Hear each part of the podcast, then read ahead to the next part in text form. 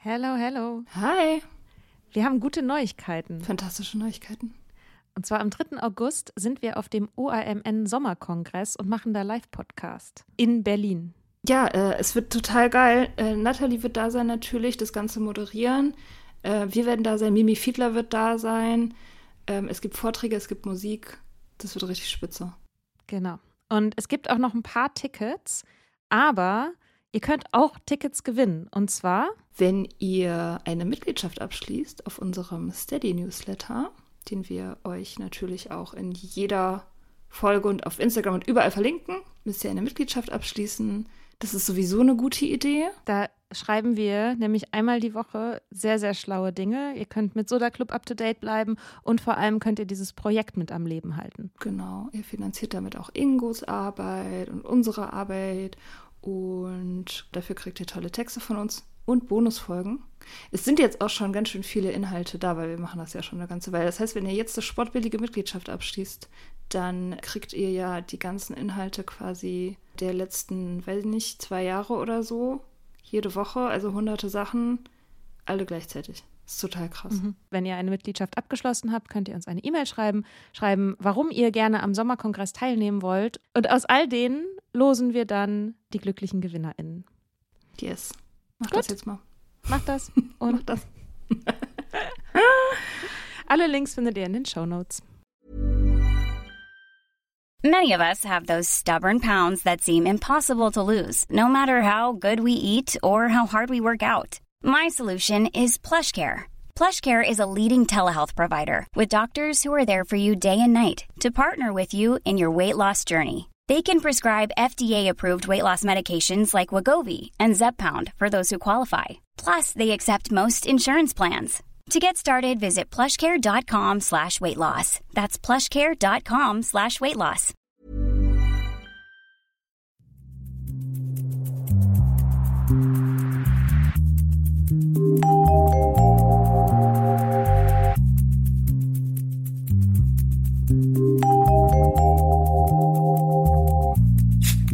Hello. Hallo, na, lang nicht Da. gesehen. Nee, ja, ewig, ewig, Stunden haben wir uns nicht gesehen.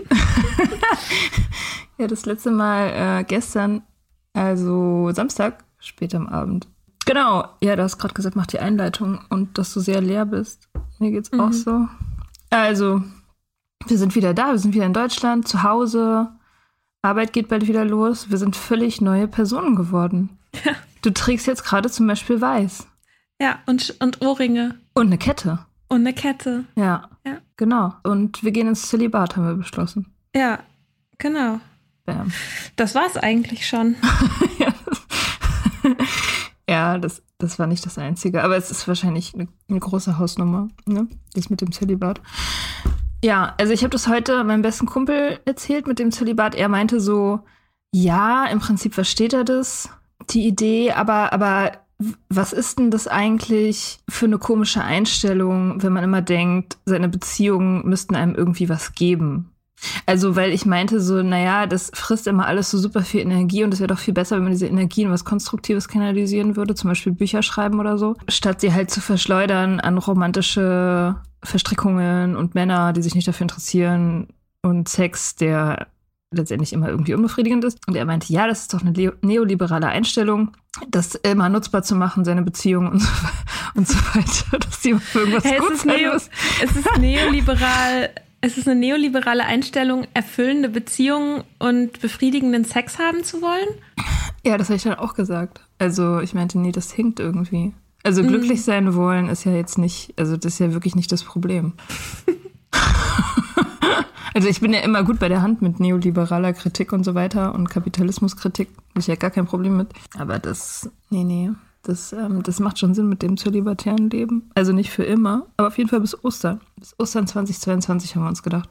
Bist du wieder auferstehen? Ja, du wolltest Ja. eigentlich erst ein Jahr machen, also bis Spätsommer. Und da meinte ich, naja, aber Frühling ist doch, das wäre doch schön, wenn man im Frühling ein bisschen rummachen könnte. Vielleicht, wenn alles wieder sprießt. Ja. Naja, erstmal geht es ja auch darum, dass ich selber meine eigene Trennung verarbeite. Also vielleicht wundert sich jetzt jemand, dass ich ins Zölibat gehe, während ich in einer Beziehung bin. Also bin ich nicht mehr. Aber ich will nicht weiter drüber reden. Ja, äh, musst du auch nicht. Ich finde es aber super, dass du getrennt bist. Dann können wir das zusammen machen mit dem Zölibat. Also ist rein egoistisch jetzt.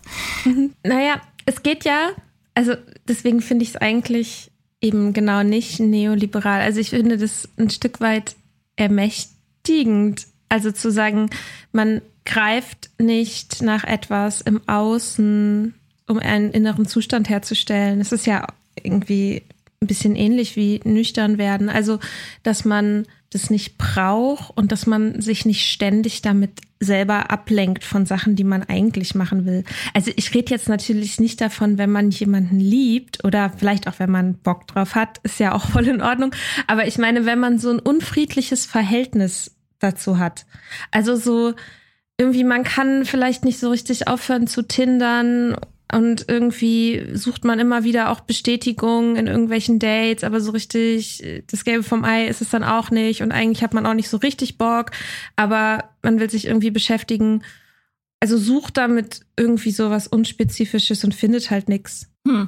Also würdest du sagen, dass du das bisher so gemacht hast? Also dass du sozusagen eine gewisse Zwanghaftigkeit im Sinne von Selbstauslöschung damit verbindest? Mit deinem Dating-Verhalten oder Beziehung oder? Hm? Naja, also mit der letzten jetzt nicht. Ich glaube davor schon so ein bisschen. Aber da habe ich halt auch noch getrunken. Ich glaube, mir geht es jetzt darum, dass ich gar nicht so richtig weiß, wer ich bin, nüchtern und nicht in einer Beziehung. Also für mich hat sich halt mein, mein Aggregatzustand verändert sozusagen. Also dass ich am Anfang der Nüchternheit, dadurch, dass ich in einer Beziehung war, eben auch immer noch was hatte, worauf ich mich stützen konnte, jemand, der vielleicht Sachen abgefangen hat. Ähm, das war ja eine sehr gute und stabile Beziehung. Und jetzt rede ich doch drüber. ist schwierig, da nicht drüber. Äh, naja, egal. Auf jeden Fall. Jetzt, wo das nicht mehr da ist, habe ich das Gefühl, ich muss mich verändern. Und ich möchte mich verändern mit einem Fokus auf mich selbst und nicht mich dabei eigentlich um andere Leute drehen. Ich will mich um mich selber drehen.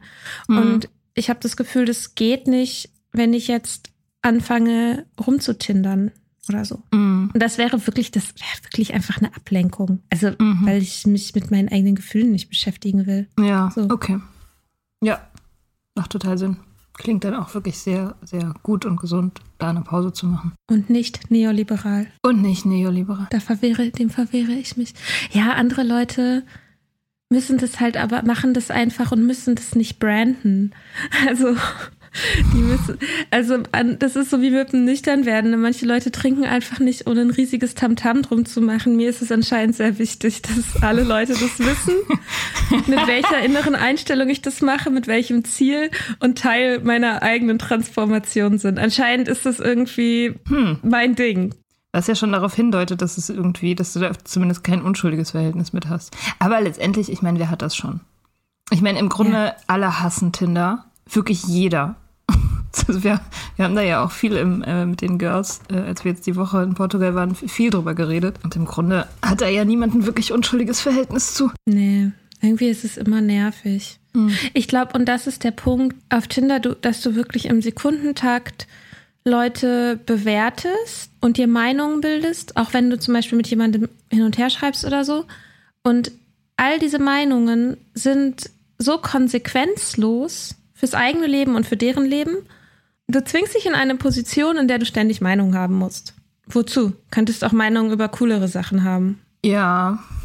Ja, also ich persönlich habe auch genug Meinungen. Ich brauche nicht noch mehr.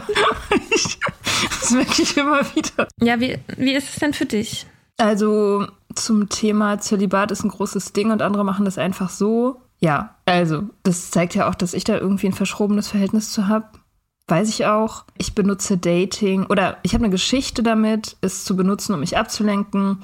Ich habe eine Geschichte damit, äh, mit Romanzen irgendwelche anderen Gefühle zu überdecken, auszuweichen, durch Sex irgendwie irgendwas zu, zu, zu kriegen, zu kompensieren.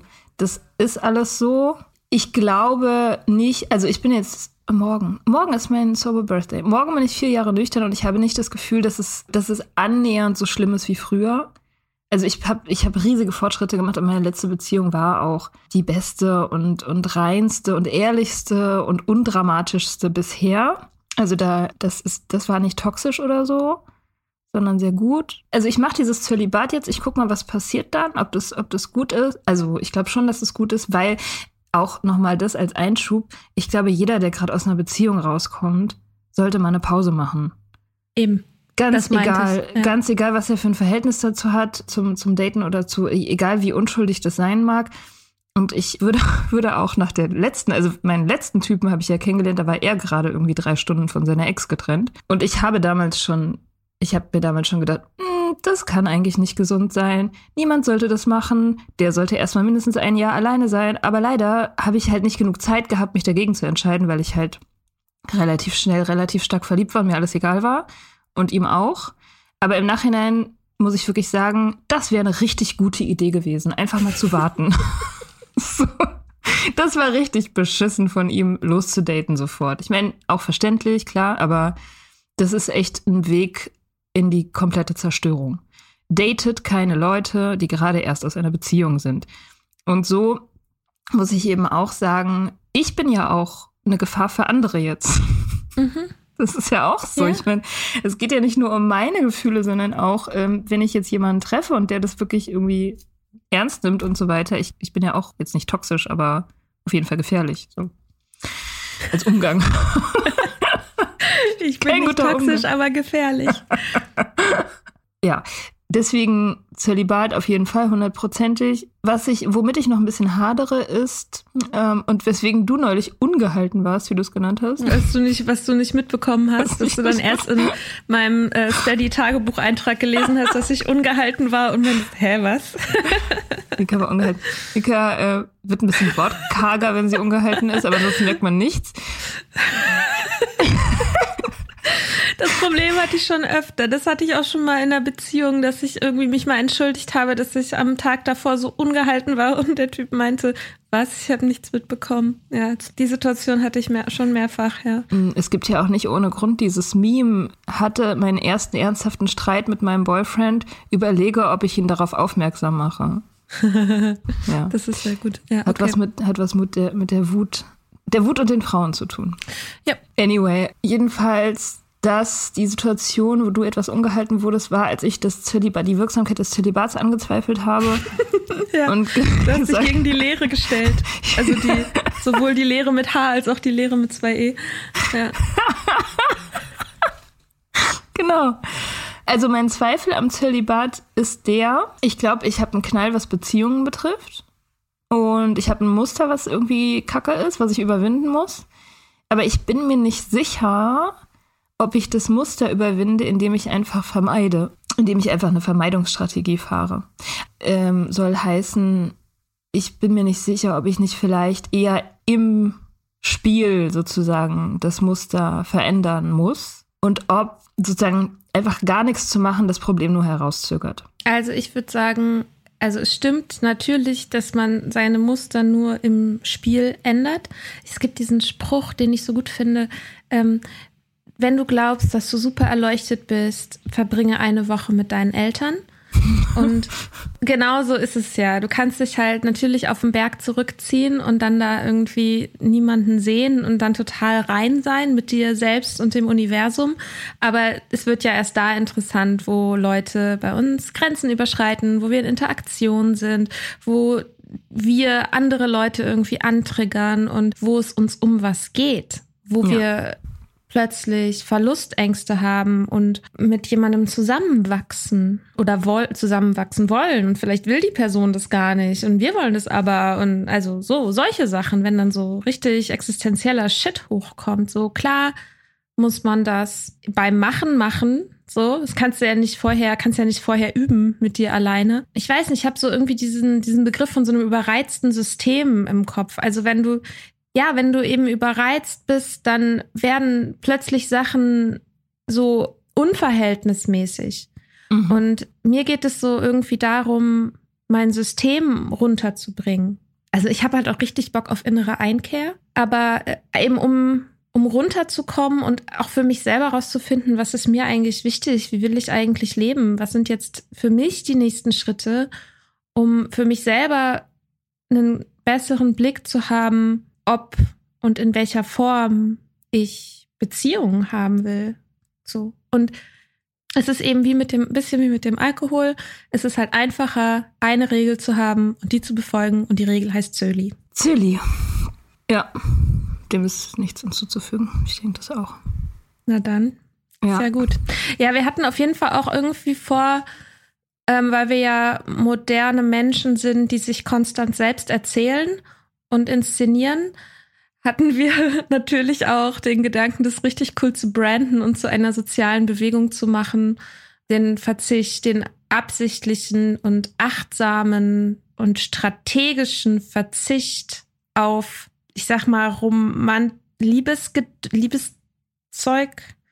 Ja. Das ist jetzt noch nicht so gutes Copywriting hier, aber Romantikzeug. Romantikzeug. Ja, Romantische. Verwirrungen. Ver Ja, Romantizismus ist ja dieser Begriff, den Alain de Botton öfter mal verwendet und da, der fasst das eigentlich ganz gut zusammen. Also Liebe ist ja gut, Liebe ist auch immer gut. Liebe deine Nächsten, deine Freunde, deine Eltern, deine Katze. Das ist alles total gut und auch überhaupt nicht schädlich. Das, was das Problem ist, ist ja nicht die Liebe, sondern dieses Romantikzeug. Und das darauf zu verzichten und das genau achtsam zu machen. Ja, das soll die neue soziale Bewegung werden. Eigentlich, ja, wir haben da ziemlich viel drüber geredet in Portugal, ne? Ja. Weil, Vlada das gemacht hat, drei Jahre, und bei Vlada hat es einfach bombig gewirkt. Die ist einfach, die ist kurz vor Erleuchtung letztendlich. Ja, wirklich. Ich glaube, das war auch so ein bisschen das Ding, dass ich dachte, hm, also ich bin ja jetzt, auch, ich habe heute auch, ich habe heute auch eine E-Mail an mein Kundalini-Yoga-Studio um die Ecke geschrieben, wann ich mal vorbeikommen darf. Also Geil. Vlada hat, ein, hat mich tief beeindruckt und ich Ja. dachte, ich will das auch. Ja. Ich mach's einfach, ich mach's einfach ganz genau so wie Vlada. Das kann gar nicht schief gehen, weil für jeden derselbe Weg der richtige ist. Ähm, Richtig. naja, auf jeden Fall ähm, habe ich das Gefühl, dass ich jetzt in die zweite Phase meiner Nüchternheit eintrete. Uh. Ich weiß nicht, es, ich weiß nicht, ob es so Phasen gibt, aber ich habe irgendwie Doch klar. Wie viele Phasen gibt's so? Was schätzt du ungefähr bis zur Erleuchtung? un, unend, naja, unendlich halt, ne? Also das, Nee. also ich, als ich nüchtern wurde, das jetzt in einem Monat habe ich zweijähriges. Was ich übrigens immer noch super krass finde, ist, dass ich damals, also ich dachte ja damals, ich wüsste jetzt alles. Ich habe das, ich habe das gehackt. Ich auch. Ich, Ich habe mir die, ich weiß jetzt, wie es geht. Ich habe mir die Gehirnwäsche von Alan Carr und Annie Grace reingezogen und dann war ich nüchtern und es funktionierte und ich bin, ah, bin aufgelebt und so und dachte so, geil, ja, ich weiß Durchgespielt. jetzt. Ich habe es durchgespielt. So, Ja. ich habe jetzt das Leben verstanden, ich habe die Nüchternheit verstanden. Also so absurd es jetzt irgendwie auch klingt, ich hatte gar keine Zweifel, was ja richtig schön ist. Und Mhm. dann ist mir aber aufgefallen, ne, ich war erst ein halbes Jahr nüchtern, als ich auf dich zugekommen bin, um zu fragen, ob wir einen Podcast machen wollen. Mhm. Und ich finde es immer noch so krass, dass ich null Zweifel daran hatte, dass das eine richtig gute Idee ist, mit meinem halben Jahr einen Podcast zu starten. Und dass du, wenn du Zweifel hattest, hast du sie mich auf jeden Fall nicht spüren lassen. Also, hattest du Zweifel? War das ein Gedanke? Nö. Hm, gut. Nee, nee. Nein, du, ich meine, du hast ja schon, du, also, oder weiß ich nicht, diese, diese Sicherheit am Anfang, die ist ja auch, die ist ja auch echt. Ja, klar. Auf die kann man sich ja auch verlassen. Und ich, ich hatte die auch, also ich hatte die total. Also ich hatte ja auch die Pink Cloud und so und, und war auch völlig zweifelsbefreit. Da ich das kannte und wusste, dass es auch authentisch ist, hatte ich da, habe ich da gar nicht drüber nachgedacht. Naja, auf jeden Fall habe ich jetzt irgendwie so festgestellt, nee, ich weiß nicht so viel, wie ich dachte, dass ich weiß. Hm. Und jetzt geht es, jetzt geht's so in die nächste Phase der Transformation irgendwie. Und ich, das hat natürlich was damit zu tun, dass ich jetzt nicht mehr Teil eines Zweiergespanns bin und irgendwie so mehr das Gefühl habe, auf mich allein gestellt zu sein. Und diesen, also diesen, diesen Halt nicht mehr so habe, den einem ja eine, eine Zweierbeziehung durchaus auch gibt. Aber gleichzeitig vielleicht auch, dass manche Prozesse damals nicht stattgefunden haben. Nicht, weil ich mich jetzt aktiv dagegen entschieden hätte oder so, aber eben weil, wenn man das Gefühl hat, man verändert sich selbst so krass, dass man schon auch vielleicht unterbewusst so ein bisschen darauf Acht gibt, sich nicht zu krass von der anderen Person wegzuverändern weil man natürlich die Beziehung schützen will, was ja auch richtig und gut ist. Ich sage überhaupt nicht, dass das jetzt jemand, dass es jetzt schlimm war oder mir geschadet hat oder so. Aber jetzt, wo das nicht mehr so ein Fixpunkt ist, oh Gott, ich fange gleich an zu weinen, äh, äh, wo das nicht mehr so ein Fixpunkt ist, dass andere Prozesse möglich werden. Ja. So und nötig, nötig werden auch. Mhm. Ja. Ja, es ist ja sowieso irgendwie so ein kleines Wunder, wenn, also so langjährige Beziehungen. Also ich war ja gerade in Regensburg bei einer Freundin, die hat eine zwölfjährige Beziehung in meinem Alter. Also das ist ja total crazy, wenn, wenn die Beziehung all diese Transformationen überlebt, die man so hat. Es ist ja nicht nur eine Person in der Beziehung Transformationsphasen, sondern beide. Und dann, mhm. also äh, das ist total verrückt, wenn das geht. Und es ist eben nicht normal. Und das eigentlich sollte man das auch mehr normalisieren. Also, oder ich würde es gerne mehr in meinem Leben normalisieren, dass es eben Phasen gibt mit jemandem und die Phasen dann eben auch vorbeigehen. Bill und Melinda Gates haben sich ja scheiden lassen, weil sie nicht mehr gemeinsam wachsen können. Haben sie das so begründet? Ich glaube, ja. Klingt ganz schön erwachsen, ja. Ich weiß nicht. Oder also äh, eigentlich in meiner idealen Welt wäre das so, dass man sich Auszeiten nehmen kann von der Beziehung.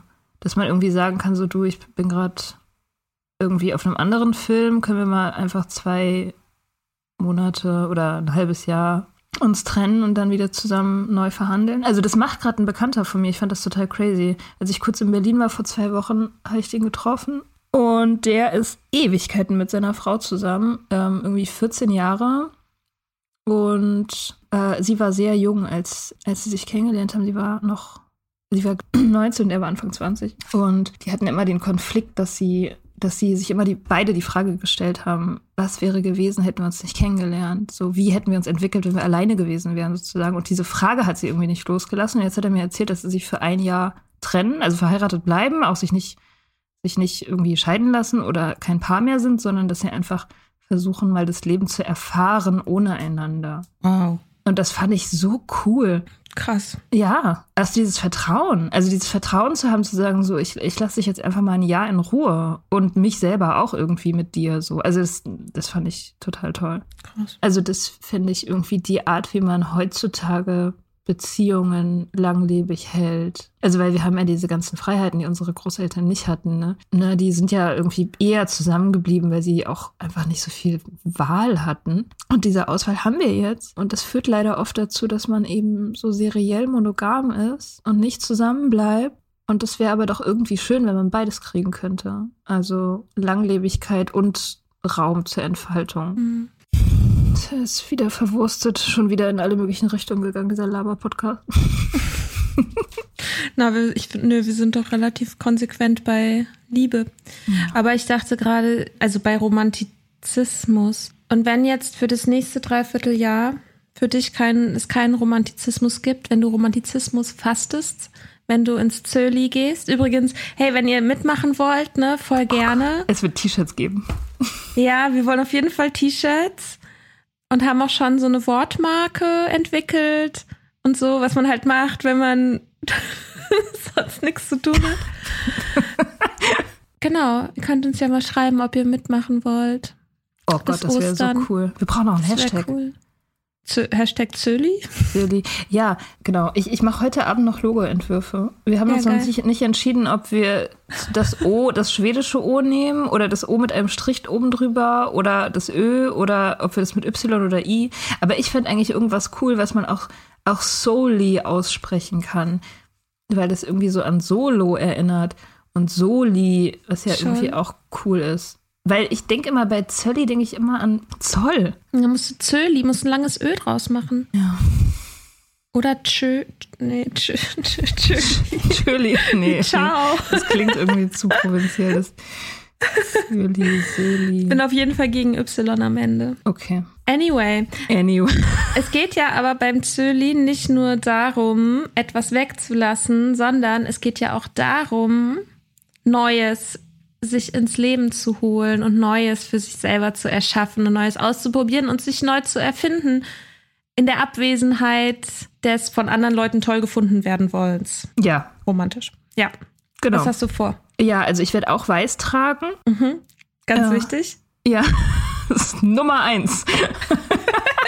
Ja, Für die, für, für die tiefe innere Transformation ist es am wichtigsten, welche Klamotten man anhat. Das ist halt einfach so. Ja, aber ich glaube schon, dass das nicht unwesentlich ist. Also so äh, äußerliche Veränderungen, das hat schon auch immer einen Einfluss darauf, wie man sich selber so trägt und fühlt. Und das ist ja eine Wechselwirkung. Also das ist schon, also ich glaube da schon dran, dass so äußerliche Veränderungen auch was machen. Dass es immer auch die innerliche Haltung beeinflusst und umgekehrt. Ja, aber das ist natürlich nicht das Wichtigste. Und ich weiß auch nicht, wie viel Weiß ich dann letztendlich trage. Ich fühle mich ja immer total overdressed mit Weiß. Und ich habe auch, ja, ich muss ja komplett neue Klamotten kaufen, wenn ich Weiß tragen will. Alles, was ich habe, ist schwarz. Anyway, aber das Wichtigste ist tatsächlich, dass ich schreiben werde. Ich muss mein Buch schreiben. Das eine Buch, das Buch, was irgendwie schon lange in mir rumgeistert und geschrieben werden will, das muss ich jetzt schreiben. Und nicht nur, dass ich das mache und es priorisiere, sondern es ist auch so, dass ich, ja, dass ich das einfach mal fühlen will. Wie soll ich das sagen? Ich möchte das auch als die wichtigste Beziehung in meinem Leben haben im nächsten Jahr. Also im, in den kommenden Monaten. Weil ich merke total, das Schreiben bringt mich zu mir selbst. Es entspannt mich krass und lässt mich ruhig werden und zentriert und gibt mir Stärke. So, wenn ich schreibe, dann fühle ich mich, als wäre ich wirklich da. So im Leben. Das ist einfach das Richtige.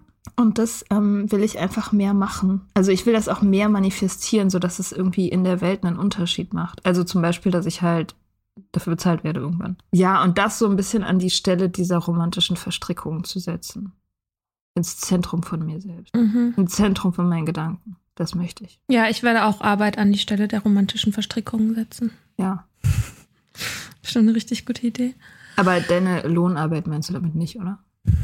Nein, ich meine, ich glaube, deswegen hilft es mir, das als neue Phase des Nüchternwerdens oder als quasi nochmal nüchtern werden für mich selber zu framen, weil das so ein bedingungsloses Einlassen auf den Prozess war und es so klar war, was da gerade die Priorität ist. Und zwar, dass ich mit mir selber gut bin und gut leben kann und nicht mehr aktiv an meiner eigenen Zerstörung teilhabe. Hm. Und das ist natürlich was gewesen, was jetzt im, in diesen zwei Jahren weiterging und auch, also ich ja auch aktiv durchaus vorangebracht habe. Und es gab ja diesen, diesen Moment der ADHS-Diagnose, die auch noch mal voll viel verändert hat und auch noch mal so, so ein bisschen alles noch mal auf links gedreht hat und so. Und ich merke jetzt, dass es, dass ich mich relativ gut kenne inzwischen und dass es jetzt Zeit wird, Dinge zu tun und es umzusetzen und irgendwie für mich die Form zu finden, in der ich sein will. Boah, das ist alles so mega eh so und kryptisch. Doch. Geht. Ja, ich habe das Gefühl, ich, ich will den Prozess der Nüchternheit vertiefen. Ja, es ist ja auch nie vorbei, ne? Also man kann ja, man kann ja schon auch immer wieder nüchtern werden. Emotionale Nüchternheit ist ja auch ein großes Thema. Und das ist ja viel komplexer und viel schwieriger zu machen, als die einfach nur irgendwas weglassen, ne, was man konsumiert hat. Das ist Genau. ja, das ist eben für Anfänger. Aber das nüchtern werden mit so Sachen, die man, die einfach in einem selber integriert sind und die man auch integriert haben muss, das ist halt der richtig harte Shit. Ja, und ich glaube, für mich ist auch das Schreiben das Werkzeug, was mir das überhaupt ermöglicht. Es ist ja kein Zufall, dass ich mit dem Nüchternwerden wieder einen Blog angefangen habe. So. Ja. Dass ich, ich erschließe mir Welt, indem ich schreibe. Und ich erschließe mir auch mich selbst und ich erzähle mich mir selbst. Und natürlich irgendwie erzähle ich mich selber auch anderen dadurch. Und das ist der rote Faden, der durch mein Leben geht. Und es ist auch das, wo ich das Gefühl habe, dass von all den Dingen, die ich so mache und kann und tue, dass das Leuten am meisten bringt. Dass es am meisten Mehrwert hat für andere. Weil es, weil es eben Erlebnisse, Erfahrungen, Gedanken sind, die resonieren. Ja. Und das ist ein schönes Gefühl und das, und das ist auch mein vorhaben, das ins Zentrum zu stellen. Ja, ist bei mir ganz genauso. Außerdem mein persönlicher Style. Ich will jetzt meinen persönlichen Style finden. Oh, das ist so geil. Ich mache das auch ein bisschen. Ich mache jetzt auch ein Vision Board. Ich wollte eigentlich heute schon anfangen mit Vision Board, aber mhm. äh, habe ich nicht, weil ich zu schlunzig war. aber das mache ich jetzt auch. Vlada hat uns genau erklärt, wie man das macht. ist jetzt unser Guru, obwohl sie gesagt hat, sie hat überhaupt keinen Bock drauf, genau, Guru will, zu sein. Genau, sie will kein Guru sein, aber sie ist es jetzt halt einfach für uns zumindest. Ja, wir sollten uns vielleicht auch T-Shirts von, von ihr drucken lassen. Mit ihrem Konterfei. ja, genau, und dann ärgern wir sie, indem sie unser Guru ist. Und ja. taggen sie dann immer bei Instagram und so. Ja. Ähm, sehr gute Idee. Ja. Kommt auf die Liste. Ja, auf jeden Fall, das mit dem Vision Board hat sie uns ganz genau erklärt. Also man muss es einfach überall hinkleben, sodass man es ständig sieht. Also man kann sich das sogar jedes Mal, was hat sie gesagt, jedes Mal, wenn man eine Seite aufmacht im, im Internet, im Browser, dann sieht ja. man das als erstes. Mega Tipp. Also hallo, Stichwort Richtig Gehirnwäsche. Geil. Ja. Mhm. Man muss sich nur richtig brainwashen. Ja, das ist halt voll krass. Ich habe so immer, ich habe schon immer auch so Ziele und Träume und Ideen und so. Ich vergesse das bloß zwischendrin immer. Geht das anderen ja. Leuten auch so? Ja, ja, oder? Weil sie abgelenkt Man vergisst sind. es einfach. Ja, durch Tinder. Das äh, macht dein, das äh, bringt dein Gehirn dazu, wie so ein Käse zu sein und ja, alles oder fällt durch. Instagram oder so. Oh also oder einfach Leben, Alltag. Mhm. Dass man sich so denkt, was ist denn jetzt wichtig? Ja, keine Ahnung, ich habe keine Ziele. Dabei hat man voll viele. Ja. Also man dann, denkt ja nicht aktiv, ich habe keine Ziele, aber oh Gott. Ja, stimmt. Instagram lenkt ab. Ich war heute ja auch wieder, ich bin ja eigentlich voll erleuchtet wiedergekommen oder nah dran mhm. an der Erleuchtung. Dann habe ich sofort, habe ich heute Morgen mich sofort in so einen Kommentarspaltenstreit irgendwie verheddert. Ich dann irgendwie total viel Zeit mit verbracht habe mit diesem bescheuerten Streit, wo ich auch denke, so wem bringt das jetzt was? Niemandem. Niemandem. Niemandem.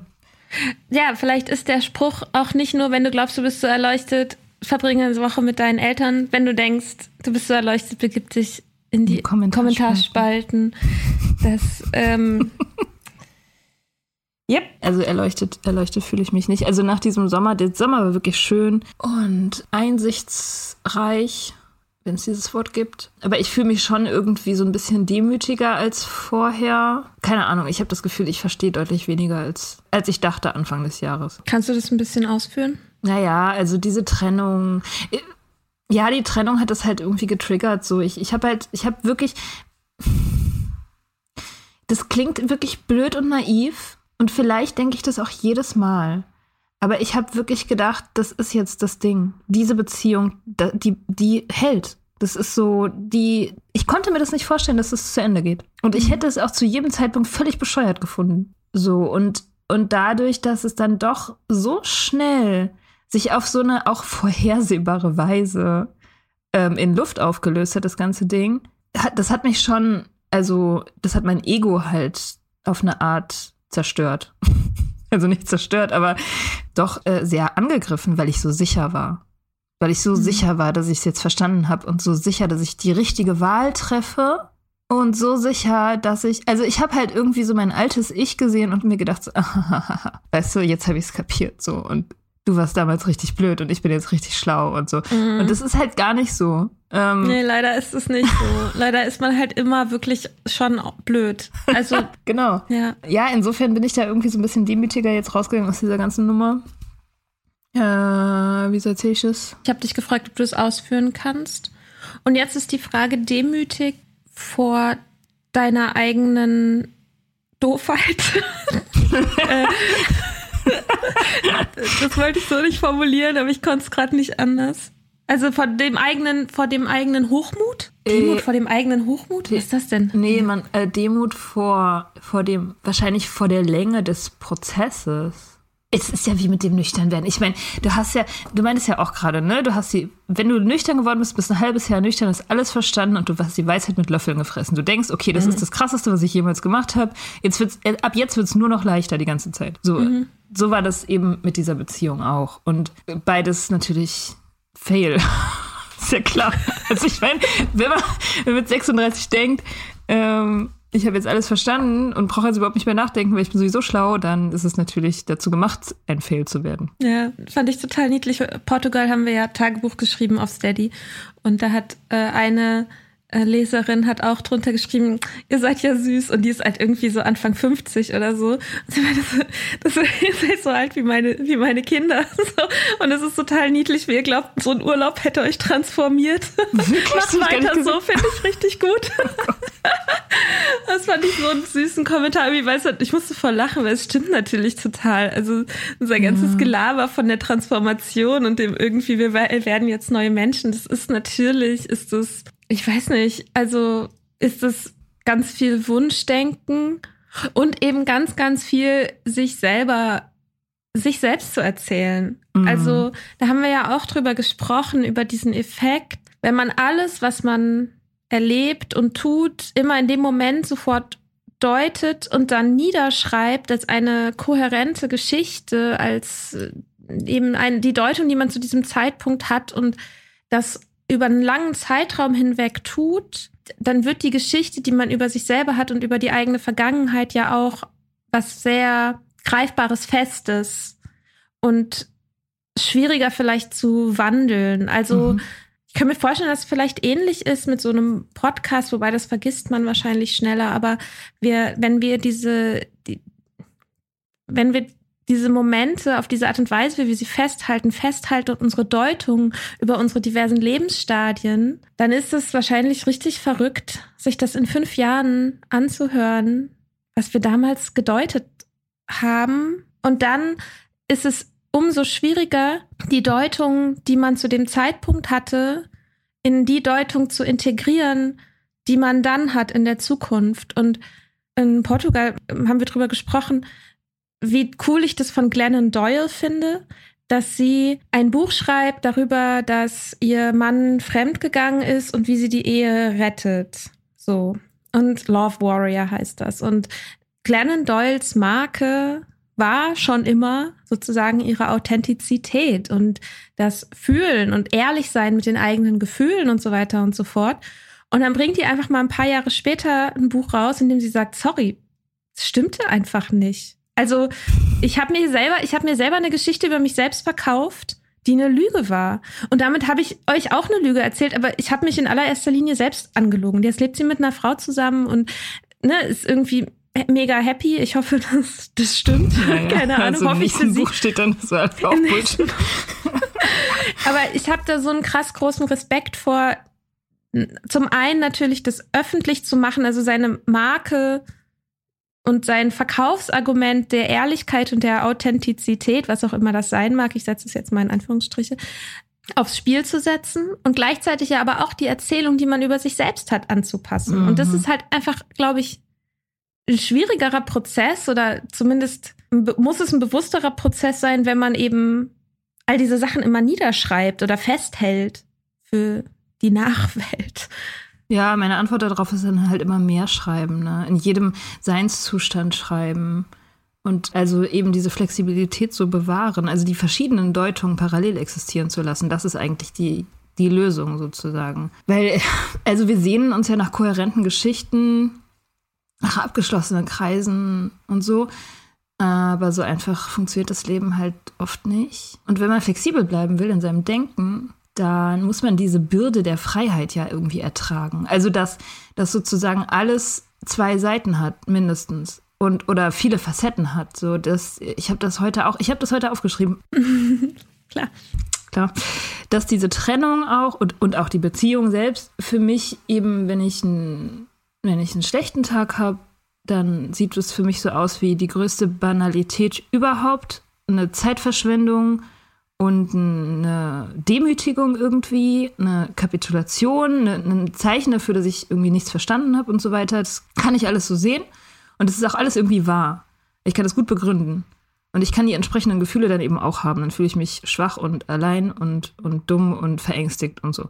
Ich kann aber auch natürlich das alles als als total schönen magischen Moment und wichtige Erkenntnisphase und tollen Teil des Prozesses begreifen und als Liebe letztendlich. Und das ist genauso wahr. Also die mhm. Geschichte kann, also ich kann mir, ich kann mir beide Geschichten erzählen. Beide sind wahr. Und so dieses Hin- und Herschwanken, dieses Pendeln zwischen den unterschiedlichen Sichtweisen ist halt mega anstrengend, weil, ja, warum ist es so anstrengend?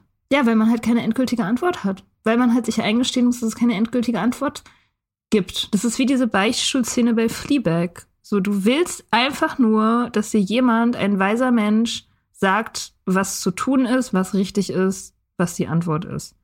Damit du dich entspannen kannst, damit du eine Ruhe hast. Mhm. Und es passiert halt nicht. Nee.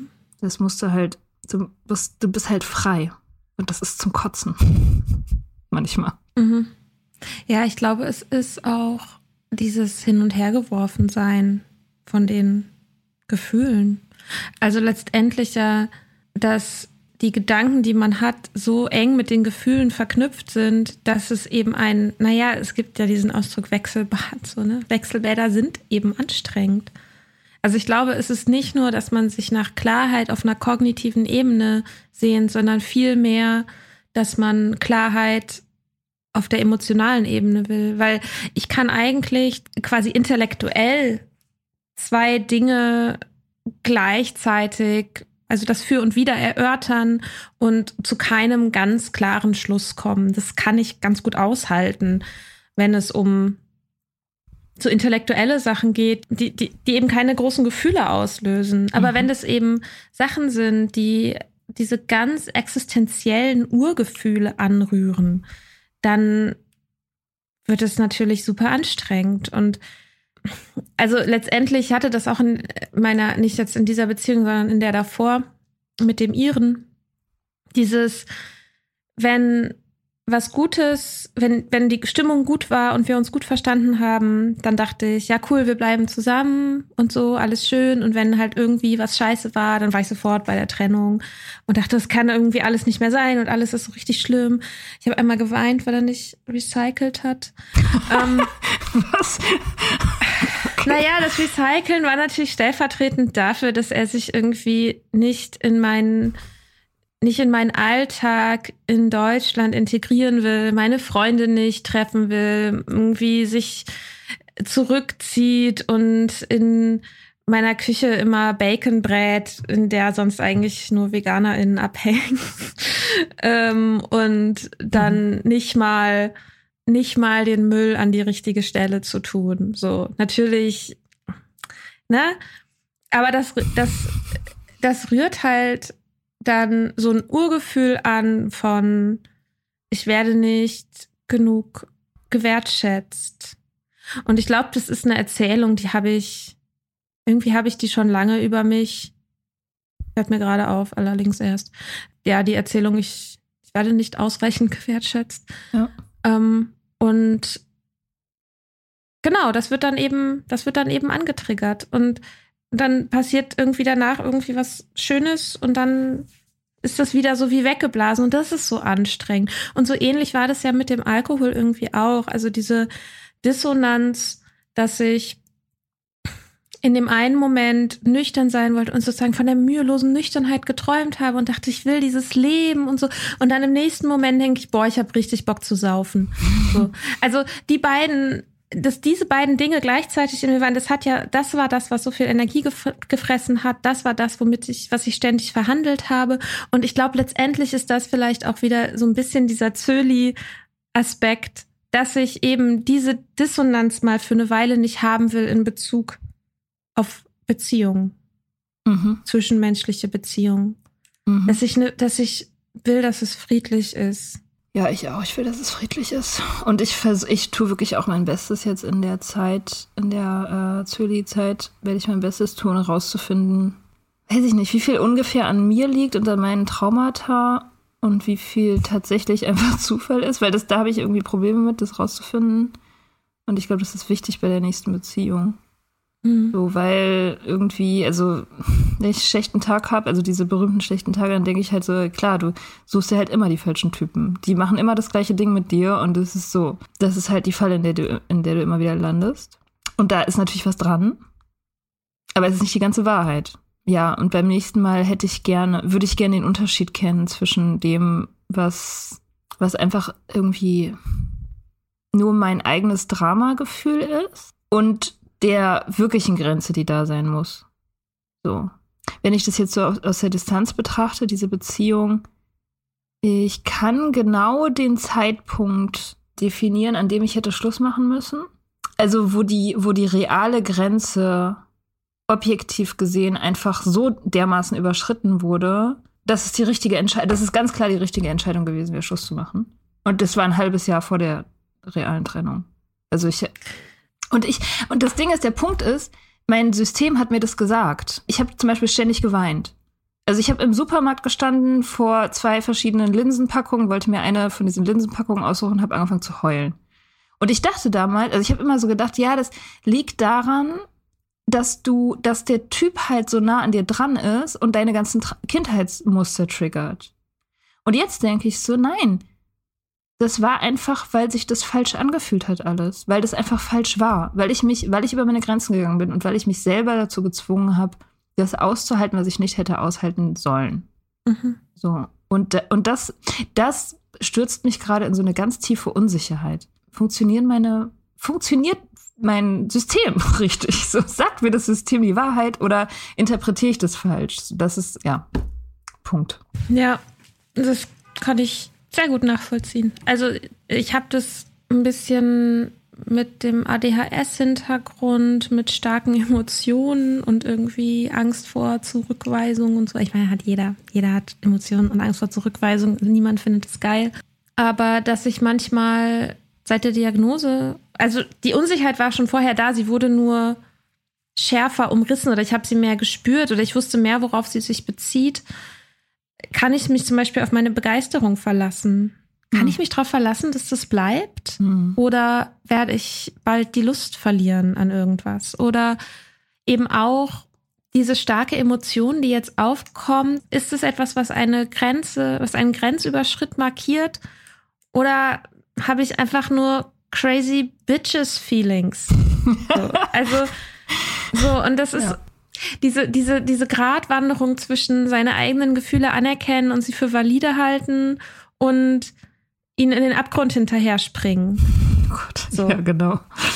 Ja. Das finde ich sehr sehr sehr sehr schwierig. Ja. Ja. Wenn da jemand eine Lösung für hat. Ja, ich habe ja, ich habe ja zum Beispiel vor wenigen Tagen noch eine Lösung dafür präsentiert. Zwar morgens in der Küche hat Vlada, habe ich mit Vlada darüber geredet. Und ich habe ihr genau gesagt, was sie zu tun hat. Okay. In so einer Situation. Ja, ähm, einfach dein, dein, deiner Ratio folgen. So, die Regeln das alles zu durchdenken, Regeln zu definieren. ähm, und dann, ja, und dann deiner Ratio zu folgen. Ich meine, so habe ich das gemacht bei meinem letzten Dating. Ich habe halt einfach, ich habe zu mir selber gesagt, und ich halte das immer noch für keine blöde Idee, ne? Die Typen, die mich sonst triggern, also die mein Typ sind sozusagen, die sind schlecht für mich. So, weil die triggern halt alte Kindheitsgefühle. Und die führen mich halt straight diese, auf diesen Weg zu, ich finde einen Mann, der mich von sich wegstößt. So, weil das ist mein Ding. Und deswegen habe ich halt zu mir gesagt, naja, du brauchst halt rationale Kriterien einfach. So, nicht so der, der kommt mir vor wie mein Typ und ich stehe irgendwie auf den, weil der irgendwie so aussieht, als fände ich ihn heiß und der hat eine Lederjacke an oder so. Das ist einfach zu schwammig. So, ich brauche halt, ich brauche bessere Kriterien, einfach rationale Kriterien. Zum Beispiel irgendwie der ruft mich zurück, der versetzt mich nicht, der ist ehrlich, der, keine Ahnung, gutes Kriterium wäre auch gewesen, der kommt nicht gerade ganz frisch aus einer Beziehung raus, die zehn Jahre war und ähm, hat vielleicht keine Kinder, nee, keine Kinder kommt nicht auf die Liste, aber auf jeden Fall ein klares Verhältnis dazu, neue Beziehungen und Kinder zu kombinieren. Also so Sachen. Ja, einfach rationale Sachen, die man abhaken muss, bevor man in meine Nähe kommen darf. Weil mein Gefühl offensichtlich nicht dazu geeignet ist, mir die richtige Richtung zu zeigen. Ja, das habe ich zu Vlada gesagt. Und sie war so voll so, oh mein Gott, die totale Erkenntnis und so. Und jetzt denke ich mir so, naja, okay. Ich bin skeptisch. So ja, ja, ja. Weil ja letztendlich, ja, ich glaube, ich habe den Satz letzte Woche auch ziemlich häufig gesagt. also ich bin da ja skeptisch. Äh, weil letztendlich, ich zitiere dich einfach, mhm. Flexibilität ist ein Zeichen von Gesundheit. Mhm. Aber vielleicht muss man anerkennen, dass man noch nicht ganz gesundet ist. Das ist es halt, ja. Und das ist das, was ich meine. Wo, wo geht mein Muster los? Oder beziehungsweise wo ist halt die Grenze zwischen meinem crazy Muster und, und dem und den realen crazy Leuten? Oder letztendlich, wo ist die Grenze zwischen mir und den anderen? das, darum geht es ja letztendlich. Ne? Und da, also ich glaube, so ganz ohne Regelkatalog sollte ich halt nicht losgehen. Musst du ja jetzt auch erstmal nicht, du hast ja erstmal nur eine Regel Genau. für die nächste Dreivierteljahr. Ach so, nee, stimmt gar nicht. Ich habe ja, ich habe heute darüber geschrieben und ich habe gemerkt, so richtig habe ich die Regeln jetzt doch noch nicht festgezurrt. Also kein Sex ist klar, das ist ja Zölibat. Darf Ja. ich denn irgendwie, also weil Wenn es schon so anfängt, ganz klares Nein. Darf ich denn, hm, wie nicht mal zum Essen? Naja, also zum Beispiel, ich habe ein Beispiel. Ja, okay, erzähl. Ich habe einen, einen Ex-Lover, der früher mal. Nope. Aber ey, ganz ehrlich, ich habe viele männliche Freunde, die komplett unproblematisch sind, mit denen ich mal früher was hatte. Ja, das ist okay. Ja, okay. Freunde sind okay. Naja, aber Aber wenn du ihn vorstellst als deinen Ex-Lover, ja, aber der ist halt auch mittlerweile irgendwie so eine Art Freund oder hat zumindest das Potenzial dazu. Und das ist irgendwie, da würde ich irgendwie ungern jetzt sagen, so, ich kann dich jetzt ein Jahr lang nicht sehen. Also, weil wir haben uns total lange nicht mehr gesehen.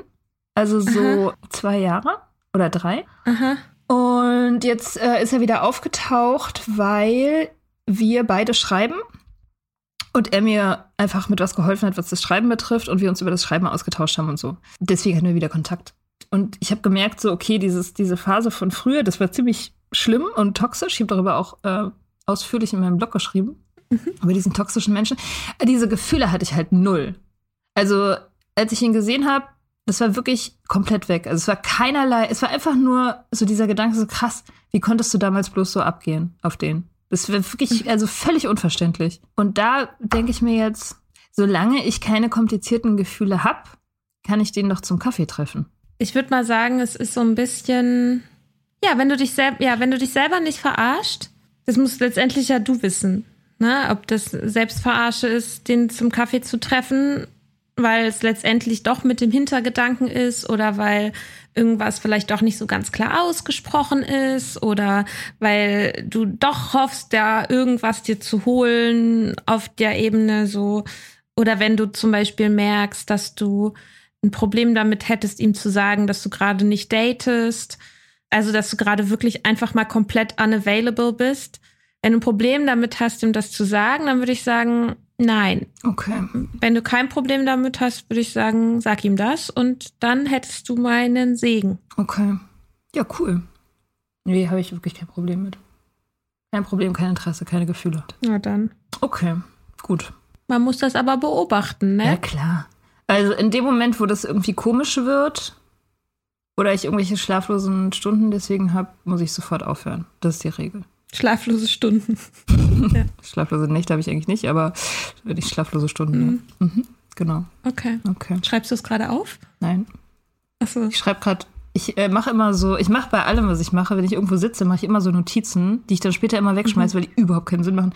Da steht jetzt im Moment drauf Gefühle. Mikas Aggregatzustand hat sich geändert. Flexibel, Flexibilität, Love Warrior, Marke, Markenkern. Ja, das ist, würde ich sagen, eine perfekte Zusammenfassung von diesem Gespräch. Vielen Dank dafür. Das mit dem Markenkern habe ich aufgeschrieben, weil ich das so krass fand in Portugal, wie wir einen Markenkern haben. Also wie die Wahrnehmung unserer Marke Soda Club ist. Ach, Das fa- fand ich überraschend, keine Ahnung. Also es ist jetzt ein kleines Detail und so, aber Titilayo und also Titilayo, glaube ich, war die, das als erstes gesagt hat, sie meinte, wir sind irgendwie so Rock'n'Roll und wir sind so der Rebellionspodcast und die, die, die, die, weißt du, so die, die, keine Ahnung, die, die Outs, Outlaws oder so. Und ich dachte so voll witzig, habe ich überhaupt nicht gedacht, dass es so ist. Aber dann so mit in dem in direkten Vergleich zu dem, was Me Sober machen, hat es dann doch schon irgendwie Sinn gemacht, ne? Fand ich, fand ich witzig einfach. ja, das stimmt. Wir haben auch viel über diese Folge geredet, über die wir jetzt eine Meta-Folge gemacht haben. Also das war schon auch Thema, so auch unser Selbstverständnis und Kritik daran auch und so. Ja. Fand ich aber gut. Ja, ist auf jeden Fall eine total interessante Diskussion. Ja, finde ich auch. Ja, cool.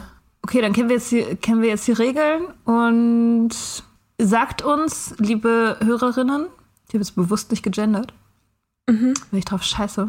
Sagt uns, liebe Hörerinnen, äh, was, was ihr vom Zölli haltet, ob ihr mitmachen wollt, ob ihr das schon mal gemacht habt, ob das euch geholfen hat, ob ihr erleuchtet worden seid dadurch und ob ihr T-Shirts haben möchtet. Und ob nicht vielleicht jemand von euch irgendwie einen Blog oder eine Online-Community oder sowas dazu starten möchte. Ja, das wäre mega. Wir haben keine Zeit. Wir haben schon eine. Genau, wir haben schon diverse Kanäle, die wir nicht bespielen können, weil wir dauernd keine Zeit haben. Ja, genau. Deswegen schreibt uns. Kommt ins Zölli. Yeah. Kommt ins yes, Zölli. Yes. okay, ciao. Bye. Wir hoffen, dir hat diese Folge gefallen. Wenn du mit Soda Club up to date bleiben willst, dann kannst du das auf sodaclub.com. Dort findest du nicht nur alle Podcast-Folgen, sondern auch das Soda Mag, Magazin für Unabhängigkeit. Wenn du Steady-Mitglied wirst, kannst du unsere Arbeit unterstützen und bekommst noch dazu unseren Newsletter voller geiler Bonusinhalte. Schreib uns für Feedback, Fragen und Themenvorschläge. Wir lesen alles. Und wenn du ein Sternchen bei Apple Podcasts und Herzchen bei Instagram gibst, dann lieben wir dich für immer. Bis bald auf sodaclub.com.